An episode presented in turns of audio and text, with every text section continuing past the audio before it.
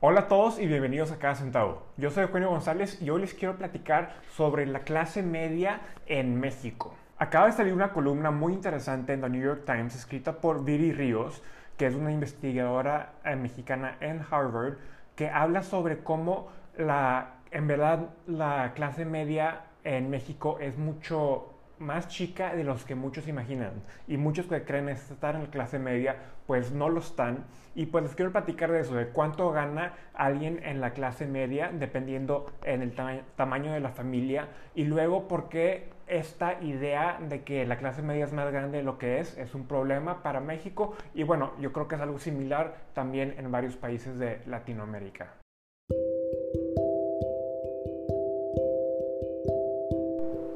Rápidamente, antes de continuar con el episodio, les quiero dar las gracias por escuchar este podcast. Les agradecería mucho si lo pueden compartir para llegar a más personas. Y ya saben que si tienen cualquier pregunta sobre la economía o este, estos temas sociales o sobre sus finanzas personales, por favor mándenme sus preguntas a hola.casentado.com o también por WhatsApp al más 52 81 24 14 27 63. Nuevamente muchas gracias y que disfruten el episodio. El artículo menciona como el 61% de la población en México eh, cree ser clase media, pero que en realidad solamente el 12% lo es. Esto significa que una quinta parte, solamente una quinta parte de los que creen ser clase media en verdad lo son. Y esto aplica tanto para gente con mucho dinero, gente rica, como gente pobre. Y el artículo menciona que, pues con estas cifras, entonces alrededor de 43 millones de personas, 41, 43 millones de, eh, de personas en México viven en pobreza moderada, pero creen ser clase media. Y es una cifra muy grande y pues sí es preocupante que en México no entendamos bien cuáles son los diferentes niveles de ingresos y qué es lo que cada nivel te da, a qué, a qué cosas te da acceso, si a seguro médico, a escuelas, o sea, qué, qué es lo que te da tener cierto ingreso. Y la razón por la cual es un problema es que si no lo entendemos, si no sabemos cuánto se requiere para cada nivel, hay se quedan estas falsas ideas, como por ejemplo que hay, una, ah, que hay un porcentaje alto de clase media en México, cuando no es verdad.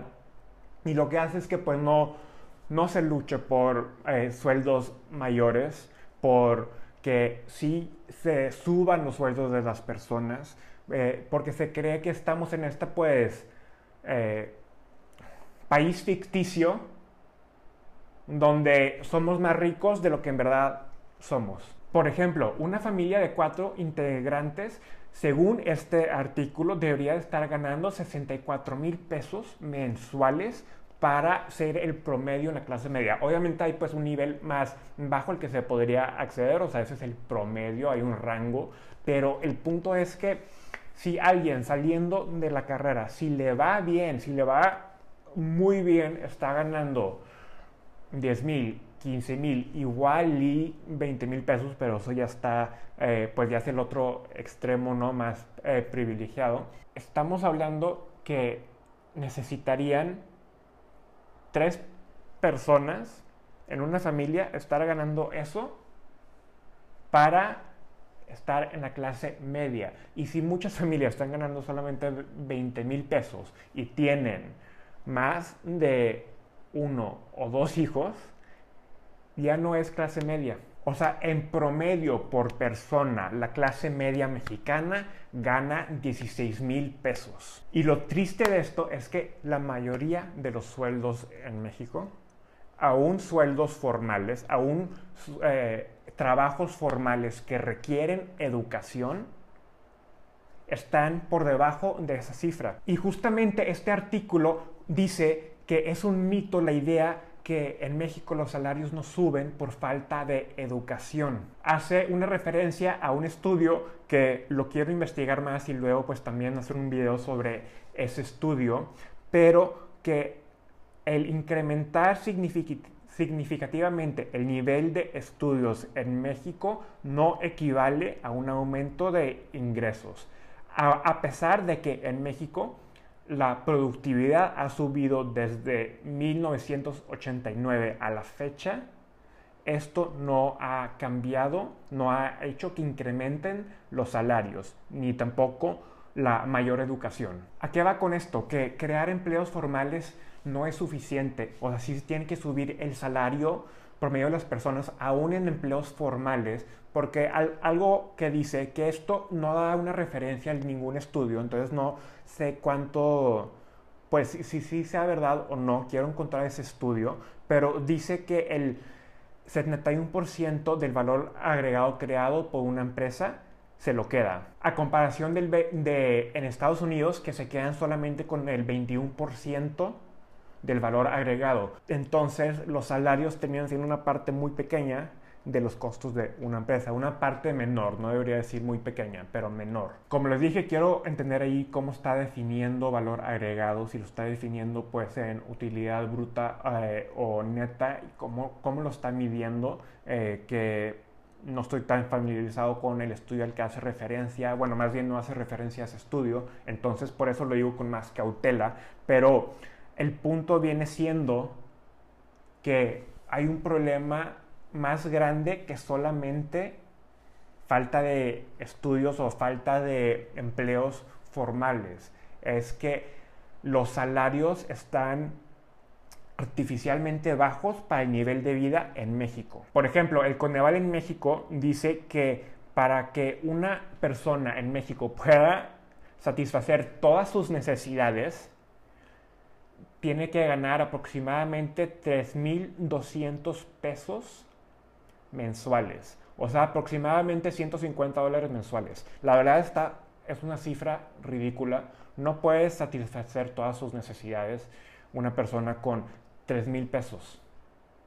Y esto es parte del problema, que el gobierno diga que con un salario así de bajo puede satisfacer las necesidades, porque esto pues también hace que se crea esta idea falsa de cuánto se necesita para vivir, que luego pues las empresas están dando salarios de eh, más bajos y afecta pues a toda la economía porque hay menos dinero que la gente puede gastar y la, una mayor parte del dinero está atada en una, un porcentaje muy chico de la población, o sea, el 10% más alto, por ejemplo, que no, pues, no permite pues, que haya más gasto en general en la economía y que la economía avance por la concentración de dinero y los bajos salarios. Yo tuve la oportunidad de vivir fuera un rato y al regresar a México sí vi cómo esos salarios pues no, no se traducían, o sea, un salario equivalente en Estados Unidos, o sea, una vez que ajustes por los costos de vida,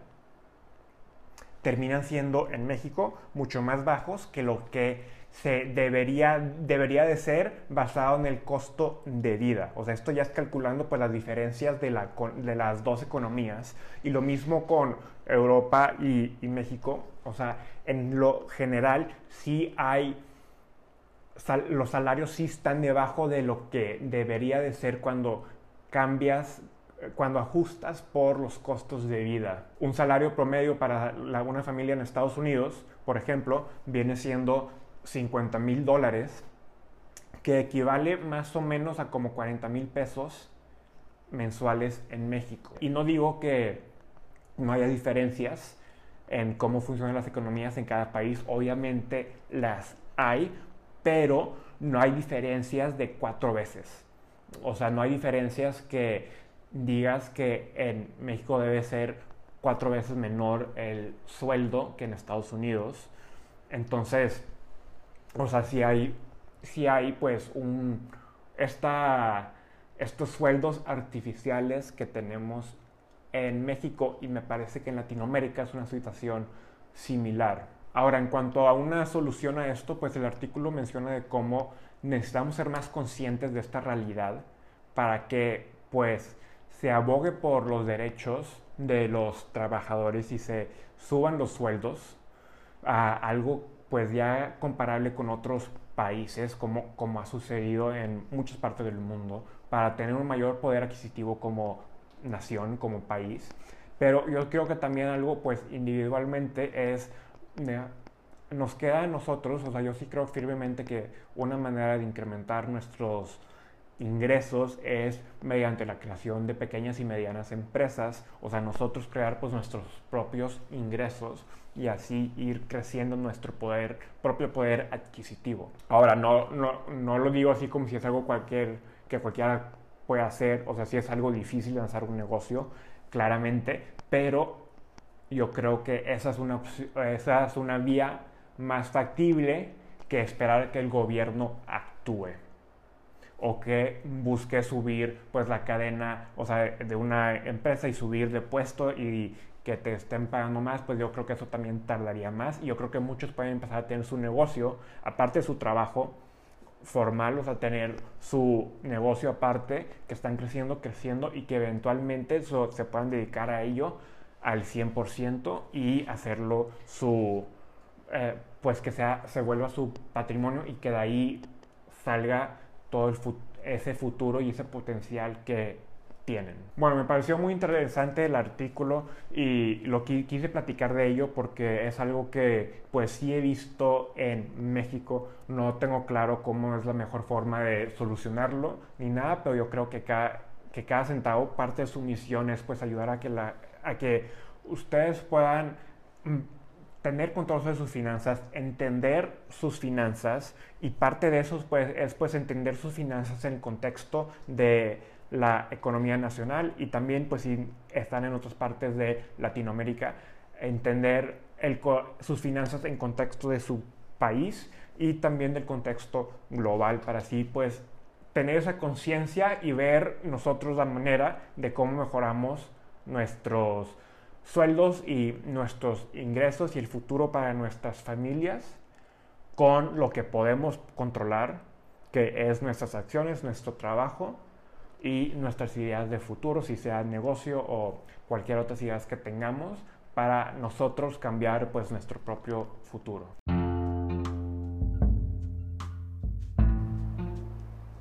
Muchas gracias por escuchar todo este episodio. Espero que lo hayan encontrado interesante y pues hayan creado más conciencia sobre este tema. En, en, las notas les dejo ahí la liga al artículo por si lo quieren leer. Y también recuerden que me pueden mandar todas sus preguntas a hola.cadacentavo.com o por WhatsApp a más 52 81 24 14 27 63. También nos encuentran en todas las redes sociales y ahí también les puedo contestar las dudas que tengan. Yo soy Juan González y esto es Cada Centavo.